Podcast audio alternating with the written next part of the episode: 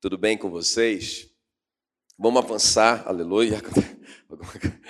Vamos avançar para o ministério da palavra. Abra sua Bíblia comigo, se você puder, é, em Lucas capítulo 15.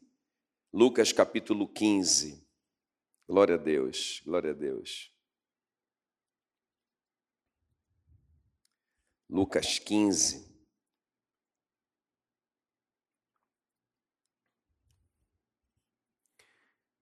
Diz assim a palavra do Senhor, a partir do versículo 17, Lucas 15, 17, diz assim: Então, caindo em si, disse: Quantos trabalhadores de meu pai têm pão com fartura e eu aqui morro de fome?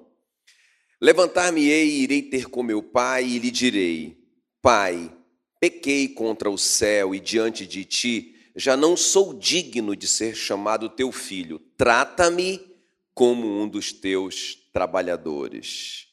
Versículo 20: E levantando-se foi para o seu pai, vinha ele ainda longe quando seu pai o avistou, e compadecido dele, correndo, o abraçou e beijou.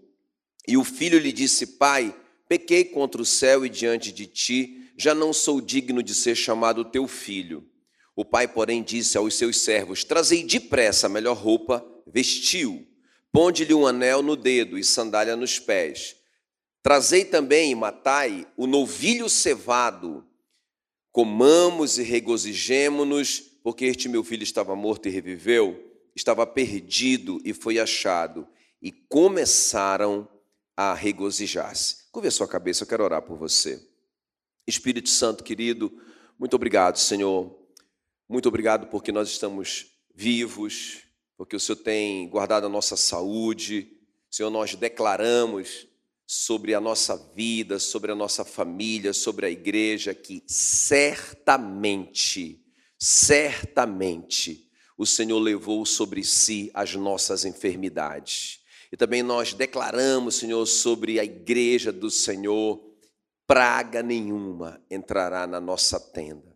Caiam mil ao nosso lado, dez mil à nossa direita, mas nós não seremos atingidos, Senhor. O Senhor disse, é verdade, o Senhor falou, então está certo.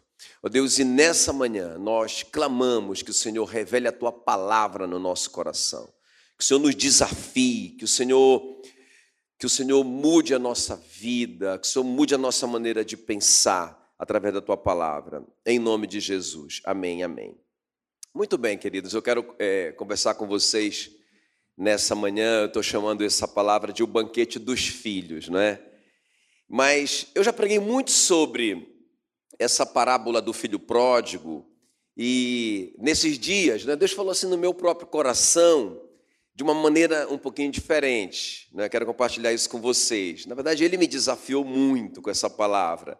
E é isso que eu quero que você também seja muito desafiado hoje. Então, Deixa eu começar aqui por esse lado não é, do banquete, que é muito interessante, irmãos, é, o momento da virada na vida do filho pródigo. Não é? Ele está ali naquela situação, vocês conhecem, é, de miséria, não é?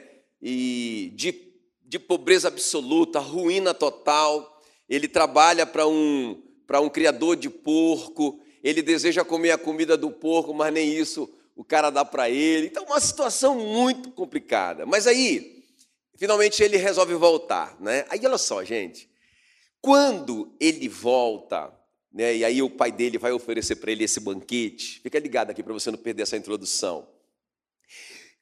Sabe, eu vi coisas aqui nesse banquete, assim, muito especiais, não é? Então, quando ele volta para o pai, não tem só comida, e bebida ali. Não, não, não tem só. Isso já seria para ele muita coisa, né? Alguém que estava desejando comer a comida do porco, ter um banquete daquele, né? É, arregado a vinho. É, fala que eles se alegraram, não é? Ali no, com vinho. Então, um, um, grande banquete. Mas tem algumas coisas aqui, eu quero te mostrar primeiro aqui nesse banquete, a gente da gente entrar aqui nesses três pontos. Então, olha só. Então, além dessa comida, dessa bebida, o que, que tinha naquele banquete para ele? Então veja bem, é, o, o, fala assim que o pai né, fala, fala assim, é trazei depressa a melhor roupa. Eu vou até ler com você isso aqui, ó. Olha o banquete. Deixa eu apresentar o banquete que ele comeu. Tem mais do que comida e bebida aqui. ele fala assim mesmo, é, a partir do versículo 22. O pai, porém, disse aos seus servos: Olha, trazei depressa a melhor roupa, diga a melhor roupa. Vestiu, ponde-lhe um anel no, no dedo, diga um anel no dedo. A melhor roupa, anel no dedo. Aí ele fala: sandália nos pés, diga a melhor roupa, anel no dedo, sandália nos pés. Trazei também e matai o novilho cevado. Dá para repetir os quatro? Vamos ver. A melhor roupa, anel no dedo, sandália nos pés e o novilho cevado. Então, irmãos, essas coisas são muito significativas, não estão aqui à toa, não está aqui só para entreter a gente.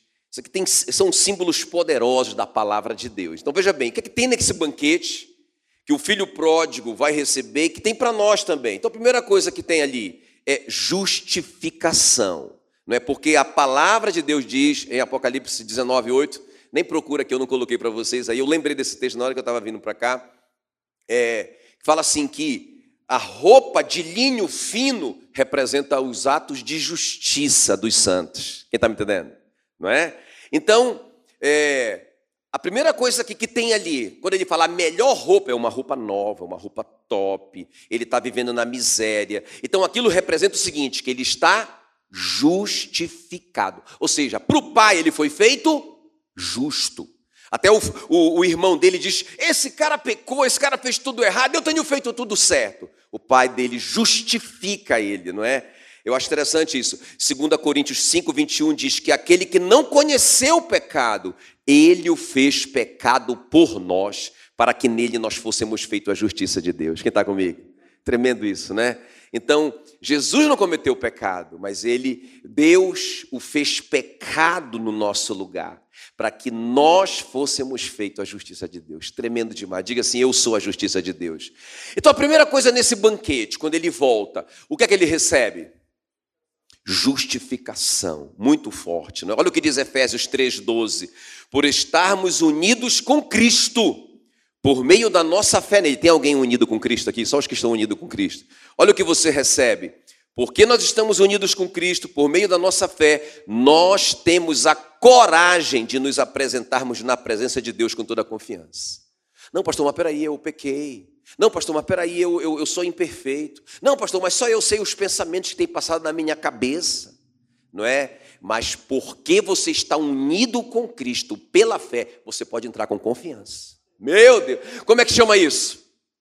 Justificação. Você entra, não é por causa da sua justiça, não é? A sua justiça é trapo de imundice, é, é o que a Bíblia diz, mas por causa da justiça dele. Então a primeira coisa que ele recebe aqui é justificação. Por isso que Romanos 5,17 diz que os que recebem a abundância da graça e o dom da justiça. Então a justiça é um dom, é um presente. Não é uma coisa que eu tenho que fazer para merecer de Deus. Não, não, não, não.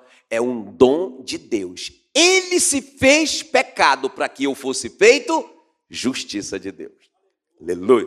Então, nesse banquete tem muito mais do que comida e bebida, tem justificação. Outra coisa que tem nesse banquete quando ele fala assim, ponde-lhe um anel no dedo, irmãos, é esse senso de pertencer, é essa revelação de que eu sou uma propriedade de Deus. Olha o que diz o versículo 24: porque este meu filho, diga, este meu filho, é muito forte isso, irmãos, ele é meu, ele é meu, não é? Este é o meu filho, este meu filho estava morto. Então veja bem, é isso que é redenção, não é? A Bíblia diz em Apocalipse 5:9 que com o sangue Jesus, com seu sangue ele comprou para Deus os que procedem de toda a tribo, língua, povo e nação. Então você foi comprado. Você não pertence mais a você mesmo, agora você é uma propriedade de Deus. Então o que é que tem nesse banquete além de justificação? Hã?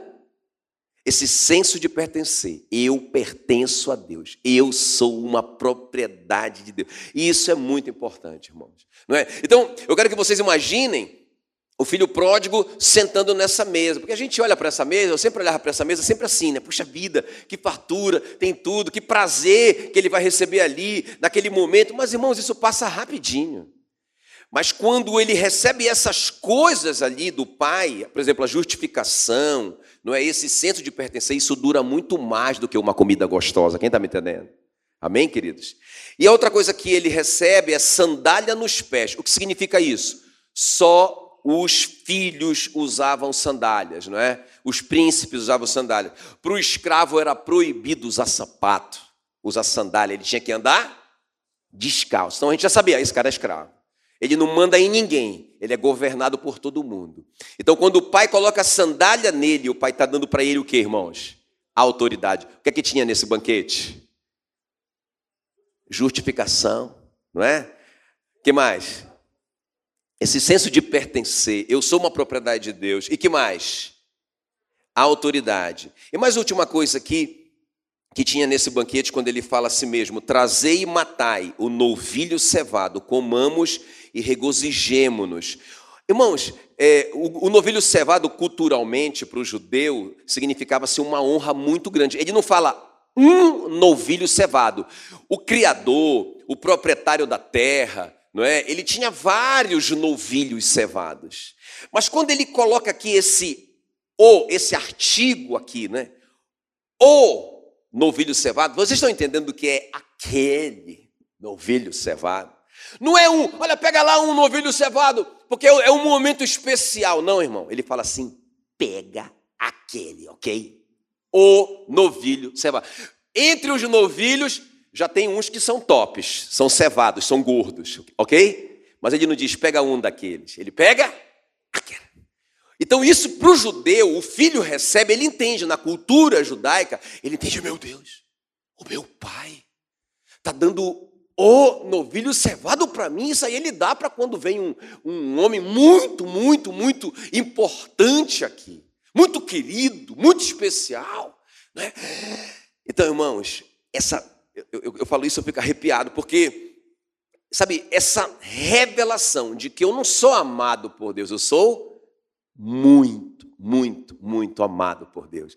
É isso que ele recebe naquele banquete. Vocês prestaram atenção? Vocês entenderam? Então ele chega, roupa nova. Eu, puxa vida, mas tudo que eu fiz, toda a injustiça que eu pratiquei contra o meu pai, a desonra quando eu saí daqui, não é? Tudo isso que eu fiz, peguei a herança antecipadamente, eu me envolvi com prostitutas, ele sabe disso, eu joguei fora o dinheiro, e ele está me. Ele está dizendo que eu sou justo. Irmãos, isso é constrangedor.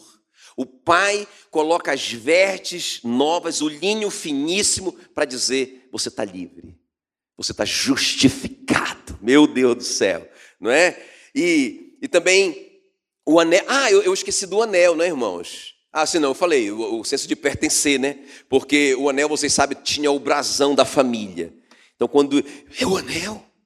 O anel do meu pai? Meu Deus, ele está dizendo que se eu assinar, ele assinou embaixo. Meu Deus, é como se fosse uma parte dele. Ele está me dando um. Ele está dizendo que eu sou uma parte dele. É isso. Sandália nos pés, autoridade e o, e o bezerro cevado. Agora preste bem atenção. Tem mais uma coisa aqui, né, que não aparece no banquete, assim, de uma forma explícita, mas está ali, não é? Porque ele fala assim: olha, o pai diz assim: Este meu filho estava morto e reviveu, estava perdido e foi achado. Então preste bem atenção. Além dele entender que ele está justificado, além dele entender que ele pertence ao pai, não é? Além dele entender que agora ele tem autoridade. Meu Deus, quando ele colocou a sandália, ele, eu não sou mais escravo, não é? Além dele entender isso, além dele entender que o pai o ama de uma forma exagerada, que ele nem é capaz de entender esse amor, não é?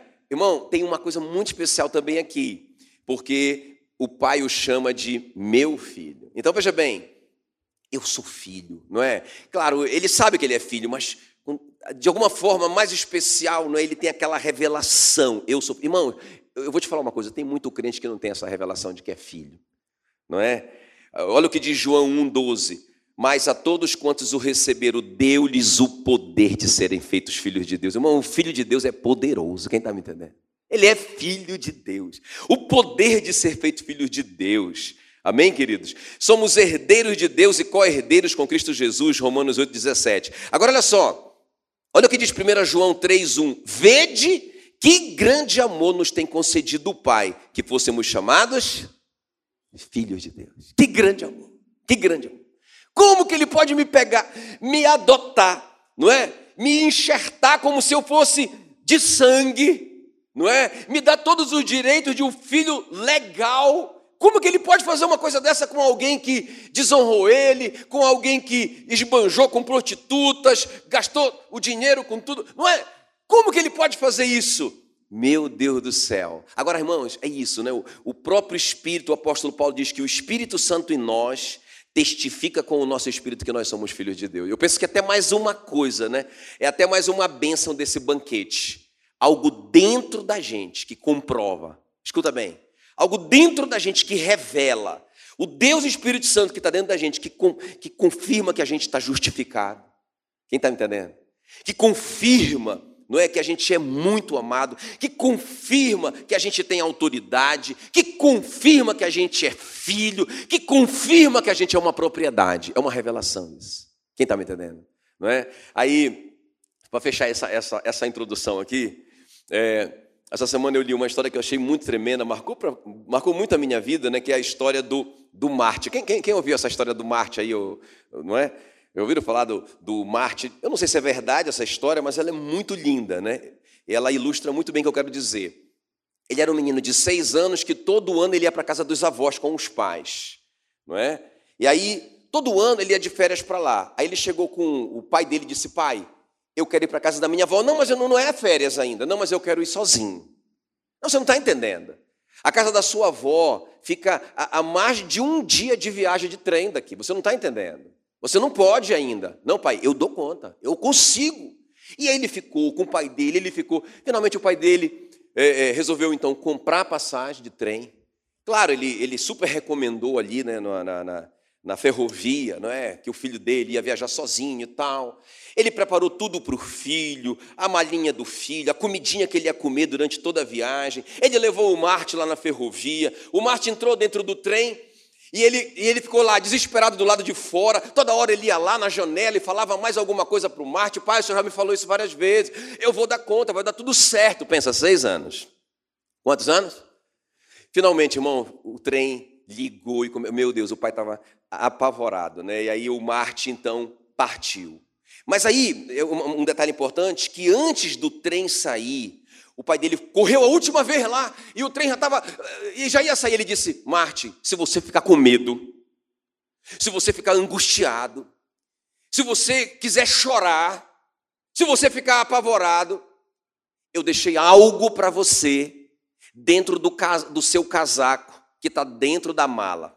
O Marte nem quis saber. Pai, pode ir embora, está sob controle. Seis anos. Né?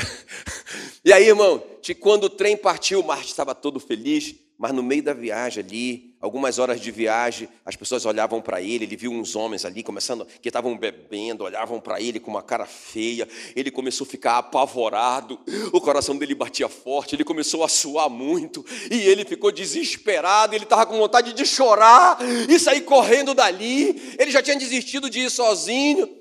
Aí ele lembrou: meu pai disse que se eu tivesse medo, tinha algo dentro do casaco. Ele foi lá, pegou o casaco dele, e aí ele pegou, quando ele viu, ele meteu a mão no bolso, ele viu que tinha um, um, um bilhete. Aí ele leu o bilhete. Aí ele, Martin, eu estou aqui nesse vagão, no último banco. Quem está me entendendo? Sabe, irmãos, esse é o nosso Deus. Ele nos justifica, ele nos considera justos, não é? Ele nos dá autoridade, ele diz que nós somos propriedade dele, ele colocou o Espírito Santo para nos convencer disso, para nos lembrar de todas essas coisas. Ele está lá, aí a gente pensa que a gente dá conta, mas ele sempre está conosco. Ele está no último banco, só te vigiando. Se você ficar apavorado, é só pegar o bilhete. Quem está me entendendo? Muito bem.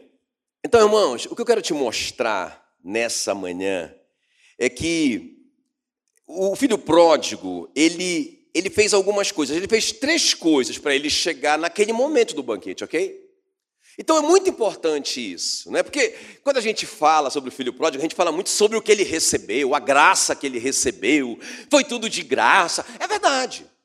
Tudo de graça, tudo pela graça. Ele não merecia nada disso, mas vocês vão concordar comigo aqui. Que se ele não tivesse feito essas coisas que ele fez, ele jamais teria desfrutado daquele banquete. Jamais. Não é? Então, irmãos, se eu sou filho de Deus, claro, eu tenho, não direito, não tenho direito disso, mas Deus me dá de graça esse banquete, Ele me justifica, não é? Ele, ele diz que eu sou dele, Ele me chama de filho, Ele me ama desesperadamente, Ele prepara o bezerro cevado para mim, Ele me dá autoridade, maravilha! Eu não mereço isso, mas irmãos, tem uma parte que eu preciso pensar nessa manhã. Amém? Então quero ver isso com vocês aqui. O que foi que o filho pródigo fez antes do banquete? Não para merecer o banquete, não para receber o banquete. O banquete estaria lá do mesmo jeito. Mas se ele não tivesse feito isso, ele não teria chegado lá. Vamos ver? A primeira coisa aqui, irmãos, eu quero te mostrar aqui. Primeira coisa, reflexão. Então, nós, como filhos, hoje precisamos fazer uma reflexão. Quem gosta do, quem gosta do, quem gostou do banquete? Quem gostou do banquete? Ah, esse banquete é maravilhoso. Agora, eu quero que você reflita em algo comigo hoje. Por isso que eu te falo que essa palavra falou de forma diferente comigo. Essa é a minha oração por você. Essa é a minha oração por você. Então vamos ver aqui. Primeira coisa, Lucas 15, 17 diz assim: Então caindo em si. Olha só o que ele vai dizer, irmãos. Quantos trabalhadores do meu pai, ele está falando para ele mesmo, tem pão com fartura e eu aqui morro de fome. No versículo 19, ele diz assim para o pai dele: Trata-me como um dos teus trabalhadores. Então, irmão, deixa eu te falar uma coisa aqui, ó. presta atenção. Vocês concordam comigo que se ele não tivesse tido essa essa reflexão. Ele, tá, ele teve essa reflexão ali com os porcos. Ele estava ali com os porcos ainda. Ele estava desejando comer a comida que os porcos comiam. Foi quando veio essa reflexão sobre ele. Rapaz, rapaz, os trabalhadores do meu pai são felizes. Quem trabalha para o meu pai é próspero. Quem trabalha para o meu pai, rapaz, tem do bom e do melhor. Meu pai protege essas pessoas que trabalham para ele. Rapaz, como que eu pude cair nessa armadilha? Não é? Eu só queria o banquete. Irmão, deixa eu te falar uma coisa aqui, ó. Por favor, essa palavra, é, é, eu, quero que ela seja muito leve, muito leve para você. Mas eu vejo que a igreja hoje em dia, né, não é essa igreja, essa igreja sempre é exceção, amém? Mas a igreja hoje em dia, irmão, ela pensa praticamente só no banquete. Ah, eu sou justificado, verdade. Né? Eu não mereço, mas ele me justificou. Ele me fez justiça, tranquilo, verdade. Ah, eu sou filho, sou herdeiro de Deus e co-herdeiro com Cristo Jesus. Olha com que grande amor o Senhor me amou, me chamando de filho. Top! Não é? Eu tenho autoridade para pisar serpentes e escorpiões e em todo o poder do inimigo, nada me causará dano. Tudo isso é verdade, mas nós paramos de pensar. Irmãos, o Pai conta conosco para nós trabalharmos para Ele na sua vinha. Quem está me entendendo? Aí o filho pródigo simplesmente diz: Rapaz, o que, é que eu estou fazendo? O que foi que eu fiz com meu pai? Eu só explorei o meu pai, eu só usei o meu pai. Eu quero ser um trabalhador dele. Eu quero trabalhar para o meu pai. Puxa vida, tinha tanta coisa naquela fazenda que eu podia fazer. Não é? Eu vou voltar para casa. E eu vou dizer para meu pai: Pai, eu quero trabalhar para o Senhor. Vocês concordam comigo que se ele não tivesse tido esse pensamento, essa reflexão, ele não teria voltado? Porque na cabeça dele o que ele queria ser agora era um servo, não é? Tudo bem que o pai dele o aceitou. Irmãos, escuta bem o que eu vou te dizer. A gente ouve, essa, a gente assiste, a gente lê essa parábola, a gente pensa assim: que ele chegou assim e falou assim: Pai, eu quero trabalhar na fazenda. E o pai disse: Não, meu filho, não vai trabalhar, não. É só banquete para você. Irmão, me mostra onde que está escrito isso daí. Você não é assim como pai. Eu não sou, Deus me livre e guarde. Não, meu filho, não, não faça esforço. Não, meu filho, não, não trabalhe. Eu faço tudo para você, meu filho. Você vai criar um monstro e ele vai ficar aleijado emocionalmente. Quem está me entendendo? Agora, por que, que Deus, por que, que você acha que nós, como imagem e semelhança de Deus, Por que, que você acha que Deus pensa assim? Não, eu só vou dar banquete para meu filho. Que mais, meu filho? Que mais? Toma mais. Toma, meu filho. Que? Não, não estou satisfeito. Toma mais. Toma. Não, não, não trabalhe. Não toque nesse. Não. Quem está comigo aqui? Então, irmãos, o filho pródigo, ele cai na real. Puxa vida. Não é, irmãos? A gente não tem que buscar servir a Cristo para ser salvo. Normalmente a gente usa essa palavra como salvação e tal. Mas porque eu sou salvo, eu quero trabalhar para o meu Pai. Até eu vou te falar uma coisa, irmão: se a gente não quer trabalhar para Deus, se a gente não tem nenhum desejo de cooperar com a expansão do reino dele na terra, da vinha dele, da fazenda dele, se isso não tem dentro de nós esse desejo, tem alguma coisa errada, irmãos. Porque ah, beleza, ah, ele coloca o Espírito Santo dentro da gente, para testificar que nós somos filhos, que nós somos propriedades, que nós somos muito amados e tudo mais, mas ele também coloca o Espírito Santo dentro da gente para nos, nos dizer o nosso chamado, para nos desafiar, para revelar os nossos dons, a nossa missão como ser humano na terra. Então, se eu não sei isso, ou eu não quero trabalhar de jeito nenhum, tem alguma coisa errada comigo. Talvez seja por isso que eu não tenha ainda a revelação de que eu sou filho. Porque se você é filho, além do banquete, você quer servir. Quem está me entendendo? Não é? Esse, versículo mesmo que o Wellington usou aí, muito de Deus, né? Se eu sou pai, onde está a minha honra? Se eu sou o Senhor, onde está o respeito para comigo? Ora, então, irmãos, mas, mas parece que a igreja, como eu digo, não essa, né? Mas parece que a igreja só pensa em Deus Pai assim: me dê mais banquete, mais coisa. Agora, aquele sonho que o senhor não me deu, qual é o problema com o senhor? Hum? Mas, irmãos, se nós somos filhos, nós temos a revelação do banquete e nós temos o chamado para servir. Coloque isso no seu coração.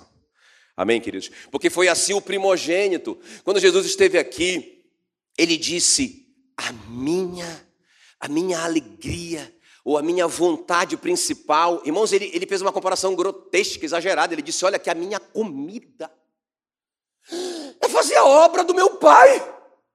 Ele é filho. Não é?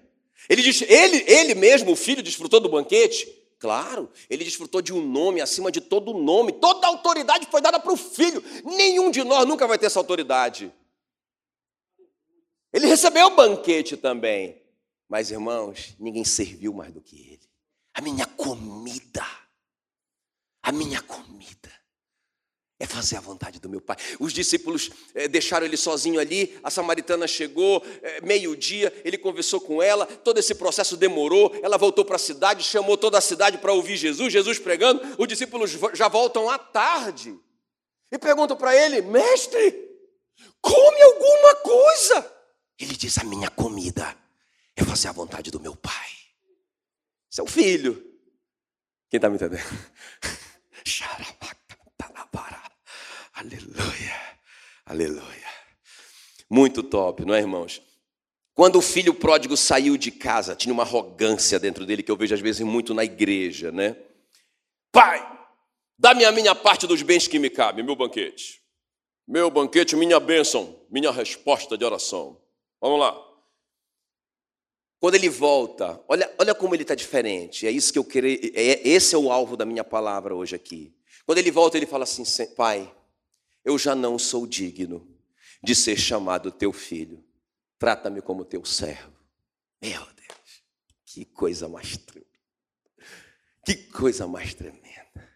Isso é amadurecimento, irmão. Sabe, quando a gente começa a equilibrar, a igreja é um pássaro de duas asas, não é? Tem muita bênção na igreja? Tem. Esses sinais acompanharão os que crerem. Isso aqui é banquete. Tem muita resposta de oração na igreja, sim ou não? Tem. Tem milagre na igreja? Tem. Maravilha. Isso é banquete. Tem promessa na igreja? É. Muita promessa. Chu. Mas, irmãos, é um pássaro de duas asas. Cada um de nós tem uma missão, tem um papel. Nós somos membro de um corpo. E nós não somos um parasita de um corpo. A Bíblia não diz, é parasita do, do corpo sois vós. Mas eu acho que alguns pensam isso. Eu estou ali como um parasita, só sugando o sangue, só sugando os benefícios do corpo, mas eu não tenho que fazer nada. Não, não. Você é membro do corpo. Quem está me entendendo? Você é membro do corpo. Muito bem, vamos avançar então. Segunda coisa aqui. Não é? é diferente essa palavra, não é? Você já, já, já tinha ouvido uma palavra do filho pródigo né, com essa perspectiva? Né? não é?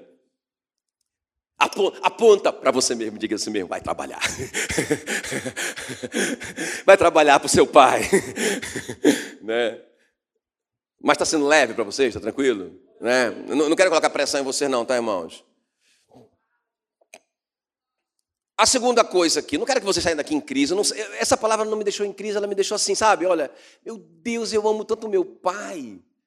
Eu sou tão grato por tudo que o meu pai tem feito comigo. Eu sou tão grato por esse banquete que eu tenho, que eu tenho né, usufruído, não é? Meu Deus, ele me justificou, ele me chama de filho, ele me deu autoridade, ele me santificou, ele, ele, ele me perdoou, ele me deu um banquete, ele me deu um anel, ele me chama de propriedade dele, ele faz tudo isso comigo, e eu vou ficar só parado. Não, eu quero servir meu pai. Não porque é obrigação, mas porque eu estou muito grato. Quem está me entendendo? Não é, irmãos? Puxa vida, então não é sobre, ei Deus, está faltando mais um negocinho que eu não tenho. Não, irmãos, é sobre, Senhor, o que, que eu posso fazer? O que, que eu posso te servir? Em que, que eu posso te servir? Né? Vamos avançar, segunda coisa. Ele foi para junto do pai, né? Então a primeira coisa, ele refletiu. Só, cara, peraí. Ah, não, peraí, está errado. Não é isso, não, essa conta não está batendo. Né? E a segunda coisa, ele foi para junto do pai. Porque, olha, irmãos, presta bem atenção no que eu vou te falar. Lucas 15, 20. Levantando-se foi para o seu pai. Porque veja bem, a gente está muito habituado na nossa geração, fica comigo aqui, ó, não distrai. A gente está muito habituado na nossa geração assim com um conceito de sucesso que não tem nada a ver com a Bíblia. Não é? Porque, irmãos, veja bem, ele poderia se levantar de lá e ir para um criador de, de gado, de vaca, longe do pai. É? Ele poderia se levantar de lá e, sei lá, e, e trabalhar com, com é, é, é sei lá, com, com garimpo para pegar, pegar ouro. Ele poderia se, se levantar de lá e conseguir um outro emprego que ele ganhasse melhor. Sabe, irmãos, ele se levantou de lá e foi para perto do pai dele. Isso parece óbvio, mas o que eu tenho visto muito na nossa geração é a gente correndo tanto pelo sucesso que a gente está ficando longe de Deus está ficando longe do Pai. É impressionante, irmãos. Olha, e vou te mostrar aqui agora, porque essa foi a revelação, essa foi a meditação da semana para o meu coração. Eu, quando eu estou falando meu coração, é, significa Deus falou comigo, ele, ele me exortou com o seu amor, não é? Só quero compartilhar com vocês. Irmão, sucesso longe do Pai acaba nas trevas. Escuta bem, eu vou te mostrar isso aqui na Bíblia. Quer ver? Me acompanhe aqui em Mateus 22. Eu vou te mostrar aqui a parábola do grande banquete. A gente está falando sobre o banquete dos filhos. Não é? Olha só, irmãos. Mateus 22, versículo 2 em diante. Queria ficar ligado para você não perder. Olha como que sucesso longe do Pai dá errado. Dá errado.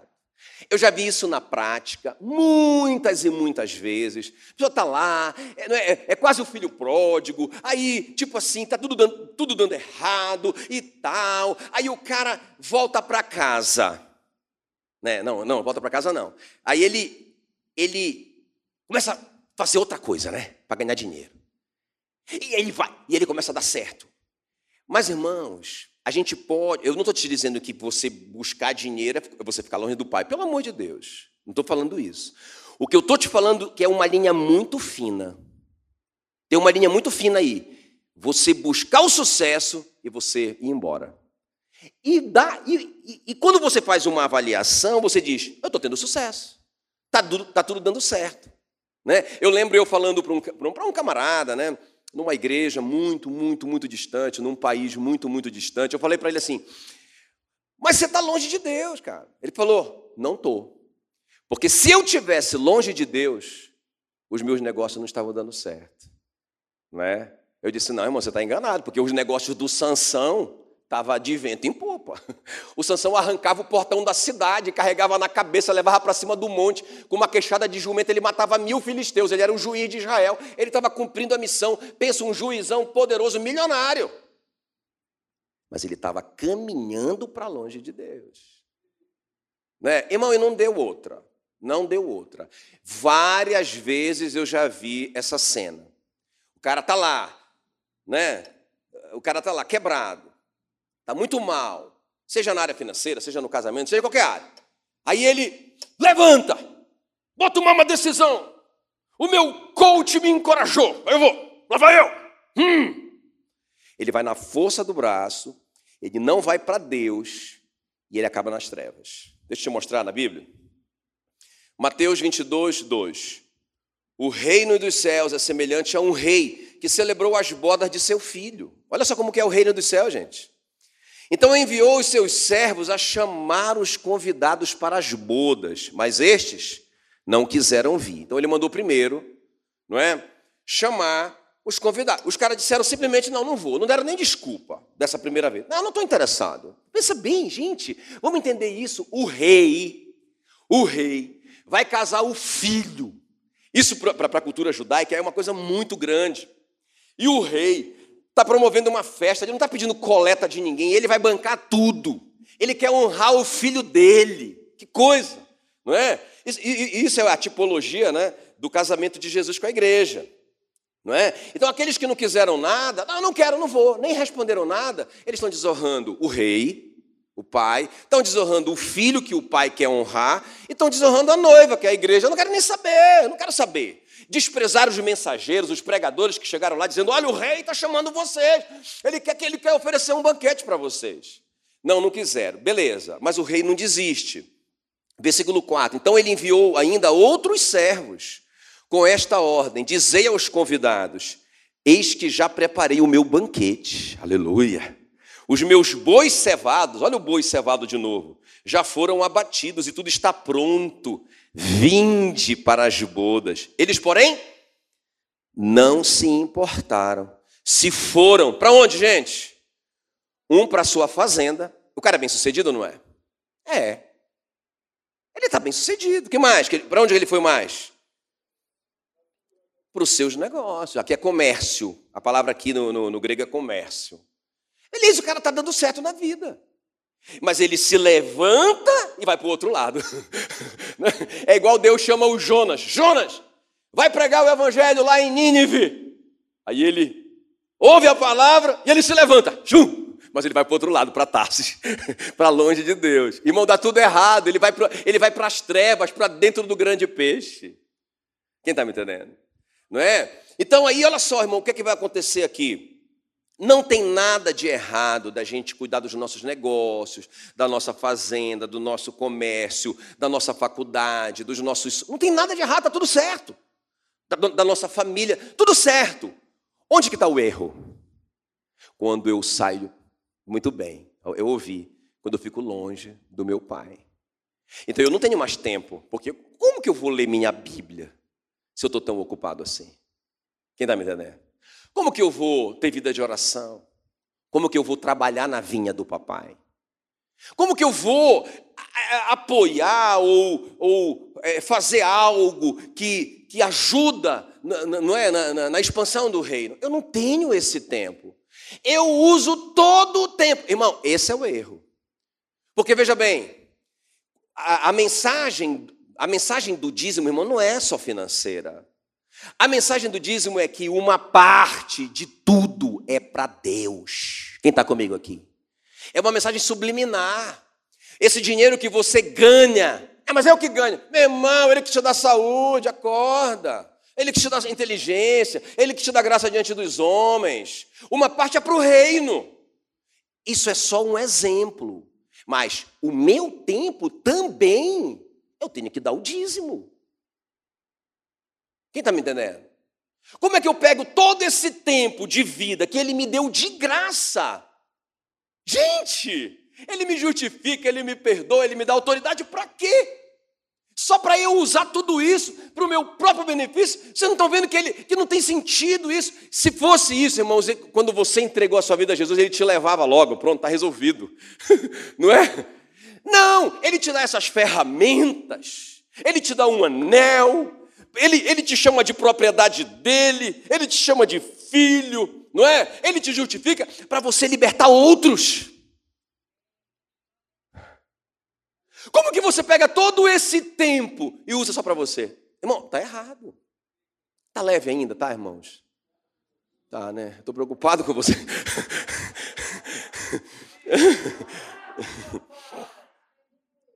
Irmão, nós temos beleza, tá tudo certo. Vamos, vamos trabalhar nos nossos negócios, vamos trabalhar na nossa terra, vamos investir na nossa faculdade, tá tudo certo, tá tudo jóia. Mas pelo amor de Deus, eu quero que você faça uma reflexão hoje. Que tempo você tem investido no reino? Não, pastor, eu venho todo domingo aqui. Irmão, pelo amor de Deus, você está recebendo ainda aqui, não está não? não fez mais do que a sua obrigação, irmão. Quem está me entendendo? Eu estou lendo a minha Bíblia. Não fez mais do que obrigação. Tinha que ler mesmo. Eu orei. Hum, e daí? Trabalhou, visitou alguém, né? serviu. Quem está me entendendo? Amém, queridos? Olha o que Jesus disse. Olha o que Jesus disse. É. Mateus 22, 8, né? É Jesus que está contando essa parábola, então ele diz: Então ele disse aos seus servos: Está pronta a festa. Porque ele falou assim: Olha, eles não querem vir. E eu mandei outros pregadores lá, eles também não quiseram. Eles foram trabalhar, foram fazer as coisas dele, ele, eles não querem honrar o meu filho, eles não querem me honrar, eles desprezaram a noiva também, os pregadores, eles não querem saber. Então faz o seguinte: chama todo mundo que vocês quiserem chamar. Chama os pobres, os miseráveis, todo mundo, chama eles, não é? E aí, irmãos, olha o que Jesus vai dizer, versículo 8 do capítulo 22. Então disse aos seus servos, aqueles que foram chamar: Está pronta a festa, mas os convidados não eram dignos. Aí, irmãos, qual, qual é o fim deles? Versículo 13. Então ordenou o rei aos seus servos: amarrai-o de pés e mãos e lançai-o para fora, nas trevas. Ali haverá choro e ranger de dentes. É, parece duro, não parece? Mas é porque a gente não pensa em Deus, como disse o Wellington. Ele é meu pai. Ele está esperando a minha honra. Ele é o meu dono. Ele me comprou do diabo com sangue, com alto preço. Eu era um escravo miserável. Ele foi lá e me comprou. Agora ele diz: vem, vem para o banquete, banquete, filho. Eu, eu fiz um banquete para você, vem. É claro que você vai ajudar também. Porque filho saudável tem banquete, mas também quer trabalhar. Não é? Vem, vem. Não, não vou. Como? Não entendi, filho. Talvez você não entendeu. Eu vou mandar outra pessoa para te explicar de uma outra maneira. Talvez esses servos que eu mandei eram muito simples na sua maneira de falar e vocês não entenderam. Tá bom, então eu vou mandar outros, mais faixa preta, não é? Mais, mais formados em teologia e etc e tal. Tá bom, vamos lá. Aí eles vão. Aí os caras dizem: não, não, não, não, não vamos não, estamos ocupados demais com as nossas coisas. Ah, é? Vocês não entenderam nada. Vocês não estão entendendo nada. Vem cá. Vocês não são dignos. Pessoal, aquele pessoal que vocês foram lá convidar, amarra todo mundo. Não, não vou falar nem, acho que é tão, isso é pesado, né, irmãos? Acho que eu não devo falar isso, não.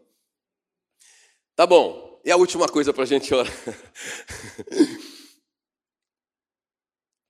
Então, reflexão. O filho pródigo refletiu, não é? Ele foi para junto do Pai, ele entendeu que não há sucesso longe de Deus. E, e último lugar, e eu quero terminar com isso. Irmão, ele veio do jeito que ele estava, versículo 20. Vinha ele ainda longe quando seu pai o avistou e, compadecido dele, correndo, o abraçou e beijou. Então, isso é muito tremendo, porque presta atenção aqui, ó, fica ligado. Porque para o judeu, criar porco era abominação.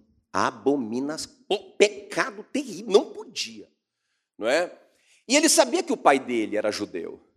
Ele sabia que ele estava criando porcos. Irmão, vocês sabem, né? Porco é um negócio assim que você fica muito perto dele, né? É, é um negócio sério, o cheiro e tal. Ainda mais alguém que estava trabalhando, lidando com porco. Então, quando ele chega, ele está fedendo a porco. Ele poderia pensar: meu pai não vai me aceitar, mas ele acreditou no pai, não é? E ele veio do jeito que ele estava, e para surpresa dele, irmão, o pai dele nem quis saber de nada. O pai dele correu, abraçou, beijou. É? O que, que isso fala para a gente? Pastor, eu estou entendendo, eu estou eu, eu, eu refletindo agora e estou pensando, puxa vida, é, é, talvez eu, eu seja esse crente que só está querendo bênção mesmo e banquete. Quero trabalhar para o meu papai. Não é? Talvez eu seja esse crente mesmo que é, eu, eu, eu, levanto, mas eu só vou para ganhar dinheiro e para trabalhar e para prosperar, e eu só penso nisso toda hora, e, e eu não tenho tempo mais para Deus. É, eu, eu, eu tenho que ver, rever isso. Mas aí você pensa assim, puxa vida, mas pastor, como que eu vou voltar então desse jeito? Né? Porque também eu já me meti em outras coisas. Porque, irmãos, quando a gente se afasta de Deus, a gente vai para a escuridão. E a escuridão é um lugar de pecado. E aí, veja bem, como que eu vou agora? Talvez eu estou falando para você e você pensa assim, meu Deus, ele não vai me aceitar na fazenda dele.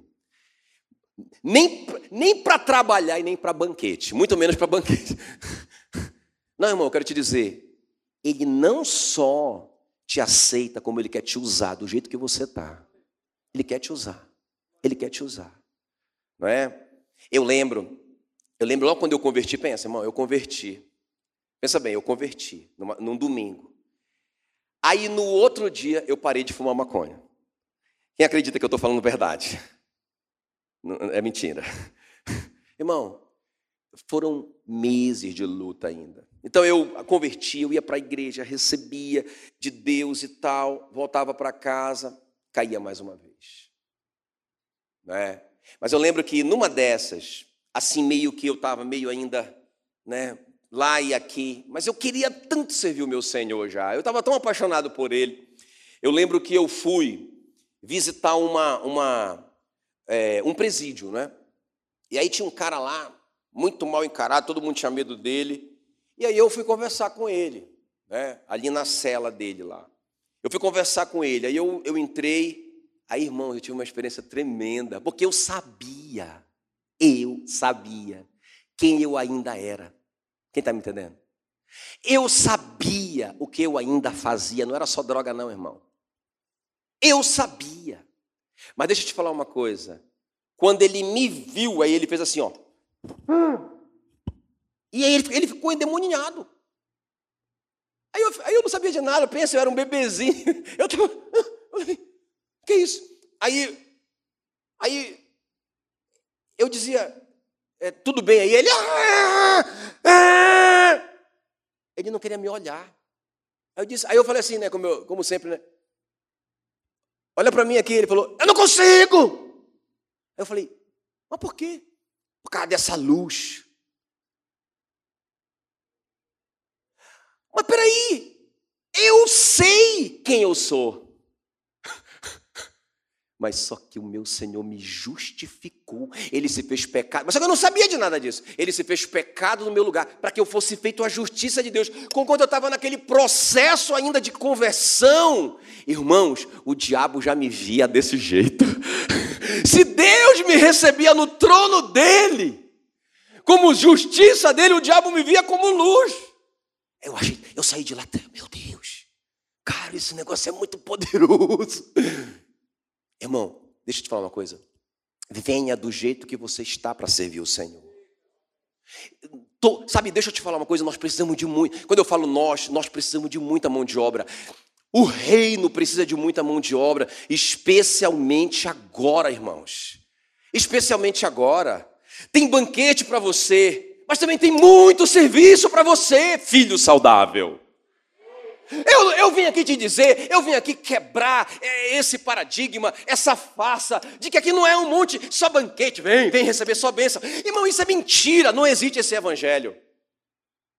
Não existe, o evangelho que, que existe é Jesus ele, ele, ele nos deu tudo isso. Para a gente cumprir uma missão, ele falou para os discípulos assim: Olha, fiquem aqui em Jerusalém, não se movam daqui, enquanto vocês não forem revestidos do Espírito Santo. Quem está me entendendo? Aí Jesus disse: Olha, descerei, é, é, eu, eu, vou derramar sobre vocês o Espírito Santo, e aí vocês vão ser minha testemunha, tanto aqui como ali, em toda parte do mundo, vocês vão ser minhas testemunhas, mas não saiam daqui, porque vocês precisam desse poder. Para que que Deus queria dar esse poder para os discípulos? Para eles falarem que eles eram batizados no Espírito Santo? Para dizerem, eu sou um crente batizado no Espírito Santo? Oh, é isso? Não, irmão, para que eles fossem testemunhas. O que é uma testemunha? É alguém que, que comprova algo, é alguém que demonstra algo. Então, tudo que nós recebemos de Deus e temos recebido de Deus, irmão, é para a gente cumprir uma missão. Ok? Olha só o que Jesus disse em Marcos 10, 43. Ele falou assim: olha, mas entre vocês não pode ser assim. Porque ele estava dizendo assim, ó. O, o, o, o, João e o Tiago falaram, ah, a, mãe deles, né? Ah, coloca um bichinho desse aí, ó, um bichinho desse do teu lado direito e outro do lado esquerdo, né? É só isso que eu te peço, Senhor, tá bom?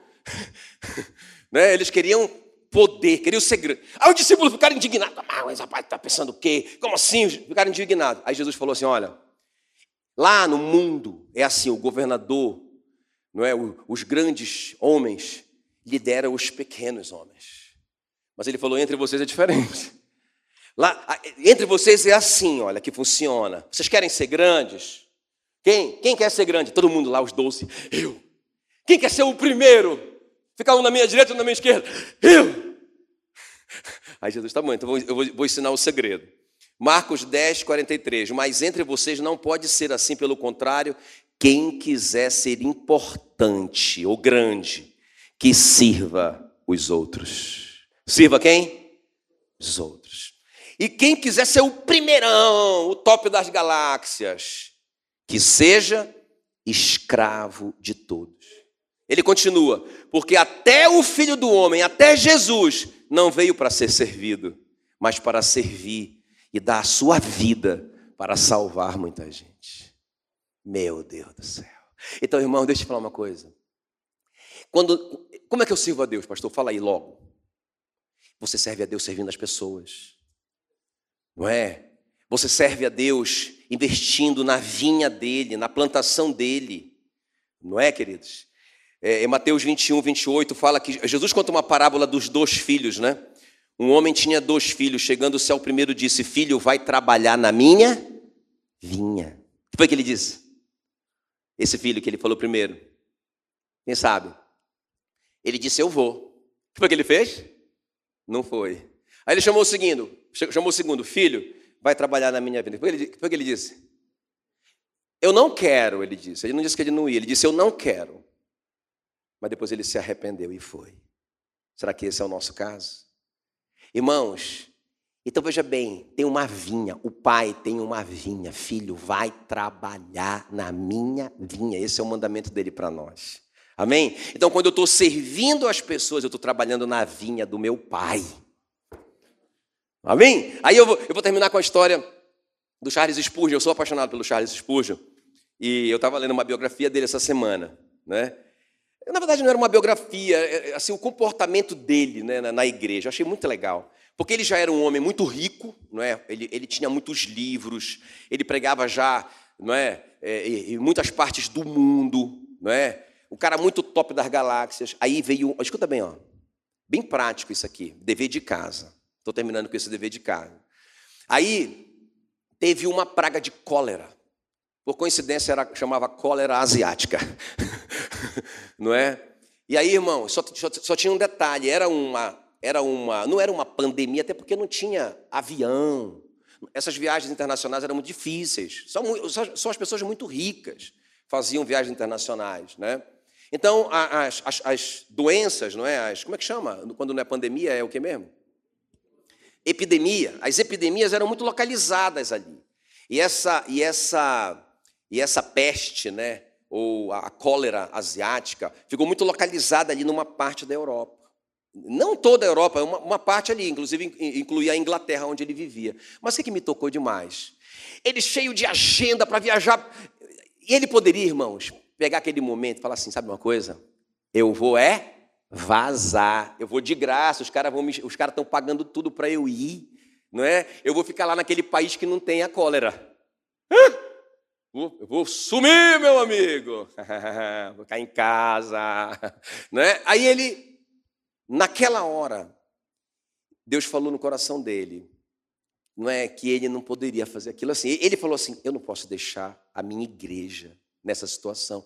Nesse momento que eles precisam tanto de apoio, tanto de visita, não é? Tanto de, de, de uma palavra de fé. Eu não posso fazer isso. Irmãos, ele desmarcou toda a agenda internacional dele, não é? E ele ficou ali, na cidade dele, na igreja dele. Aí ele vai contando, né? Aí ele conta a, a, a história, é, a biografia dele. Ele vai contando ele, como ele ia visitando as pessoas, aí o fulano morreu, e, e, e, e não era igual a gente aqui, né? Que é, é, é, era assim, muita gente proporcionalmente, muito, era, era, a cidade sendo dizimada, né? aquela, aquela região ali sendo destruída toda. Morria gente toda hora, toda hora não tinha onde enterrar, era um negócio terrível mesmo, não é, não é como aqui agora. Irmãos, claro, ele se protegia, como a gente deve se proteger. Quem está comigo aqui? Ele se protegia, tal, ele ia. Mas aí, o que começou a acontecer com ele? Ele começou a ficar com medo. Porque muitas pessoas em volta dele começaram a morrer, amigos dele começaram a morrer, pastores começaram a morrer. Aí ele começou a ficar com medo. Aí ele foi para a casa dele e falou: Sabe uma coisa? Eu estou muito cansado, olha só. Já, já muitos meses, muito, muito, não sei quanto tempo, muitos meses naquela situação. Então ele, ele justificou, ele falou assim: Ó, sabe o que? Eu já trabalhei muito. Eu já, eu já arrisquei muito a minha vida. Inclusive, eu preguei muito. Eu orei muito pelas pessoas. Ele começou a falar isso para ele, né? Eu já fiz muita coisa para o meu Senhor. E ele poderia mesmo dizer isso, né, irmãos? Ele já, tava, ele já tinha 50 e. É, foi perto da morte dele. Ele, ele morreu com 58, ele estava com 50 e poucos anos. Aí ele falou assim: Eu vou ficar em casa. Não é?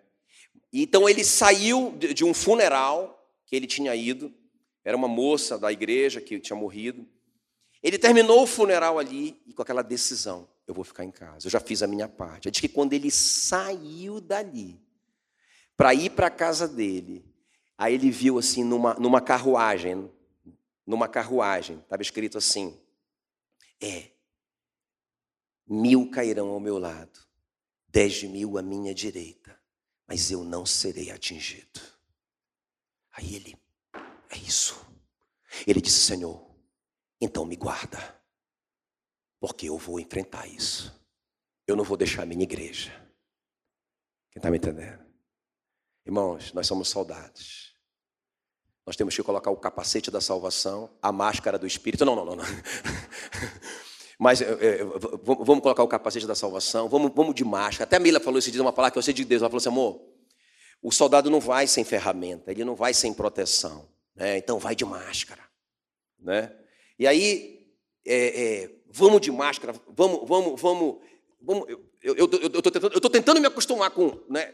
Eu, eu vou me acostumar. Eu, ontem eu fui lá no Jacques, preguei lá, né? a Meila pregou lá, né? fui de máscara, não tirei a máscara em nenhum momento. Né? Porque eu não estava pregando, era Meila. Mas, irmãos, vamos trabalhar na vinha. O que eu vim aqui te dizer é: você não tem escolha. Eu sinto te dizer isso. Eu não sei se isso é uma boa notícia, mas nós não temos escolha, irmãos. Né? Tem muita gente aí desesperada, precisando da nossa palavra, né, do nosso apoio, da nossa presença. E não tem jeito, a gente tem que ir.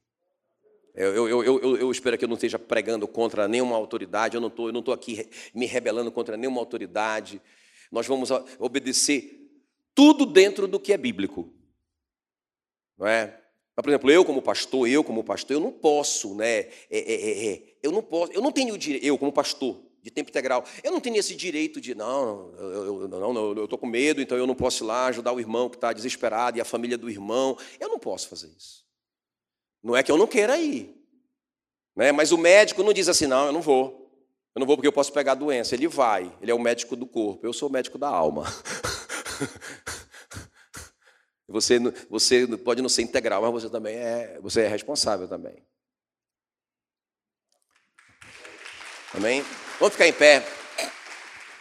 Vamos, vamos. Foi, foi pesado? Não. Eu estava tão preocupado com isso. Coloque a mão no seu coração. Eu quero orar por você. Eu quero te dizer que você já tem o banquete, você não precisa fazer nada, nada, nada, nada, nada para receber. Pensa, o cara estava lá, irmão, metido com prostituição, cuidando de porco, com a vida toda arrebentada, e o banquete estava lá. Você tem direito, direito não, mas você tem a graça de Deus de comer nesse banquete. É seu, é de graça. Mas você não vai ficar lá só comendo desse banquete, porque senão você vai ficar um obeso espiritual. O Senhor quer que você trabalhe na fazenda. Trabalhe na fazenda. Em nenhum momento, quando eu li essa palavra, Deus, Deus falou isso no meu coração. Eu nunca tinha percebido isso. O pai nunca disse: Não, não, meu filho, não, não, você não vai trabalhar, não. Ele aceitou. Ele quem cala consente. Mas ele deu o banquete. Mas você vai comer antes de trabalhar, filha. Coloque a mão no seu coração, Espírito Santo querido. Nós estamos dizendo sim e amém para o teu chamado. Nós somos filhos, somos herdeiros, somos justificados, somos comprados, somos lavados, somos redimidos, temos o Espírito Santo dentro de nós, nós temos toda a autoridade contra Satanás e seus demônios, nós somos embaixadores em nome de Cristo. Mas, Senhor, nós também somos servos na tua vinha. Senhor, está aqui a nossa enxada, a nossa foice, Senhor, a nossa bota de trabalhador, e nós estamos prontos para te obedecer e para te servir. Talvez nós falamos algumas vezes como aquele filho que disse que ia e nunca foi fazer nada. Falamos, não, nós vamos, estamos empolgados e nós vamos, e nunca fomos. Mas hoje, Senhor, nós estamos aqui para te pedir perdão e te dizer que não, não só nós não só nós iremos, mas nós já estamos no caminho do trabalho agora, em nome de Jesus. Quando nós sairmos daqui, nós já vamos estar no, no caminho do trabalho. Para ligar para alguém, para fortalecer alguém, para cuidar de uma célula, para cuidar de uma pessoa. Senhor, nós estamos prontos para, investir no teu reino. Em nome de Jesus. Em nome de Jesus.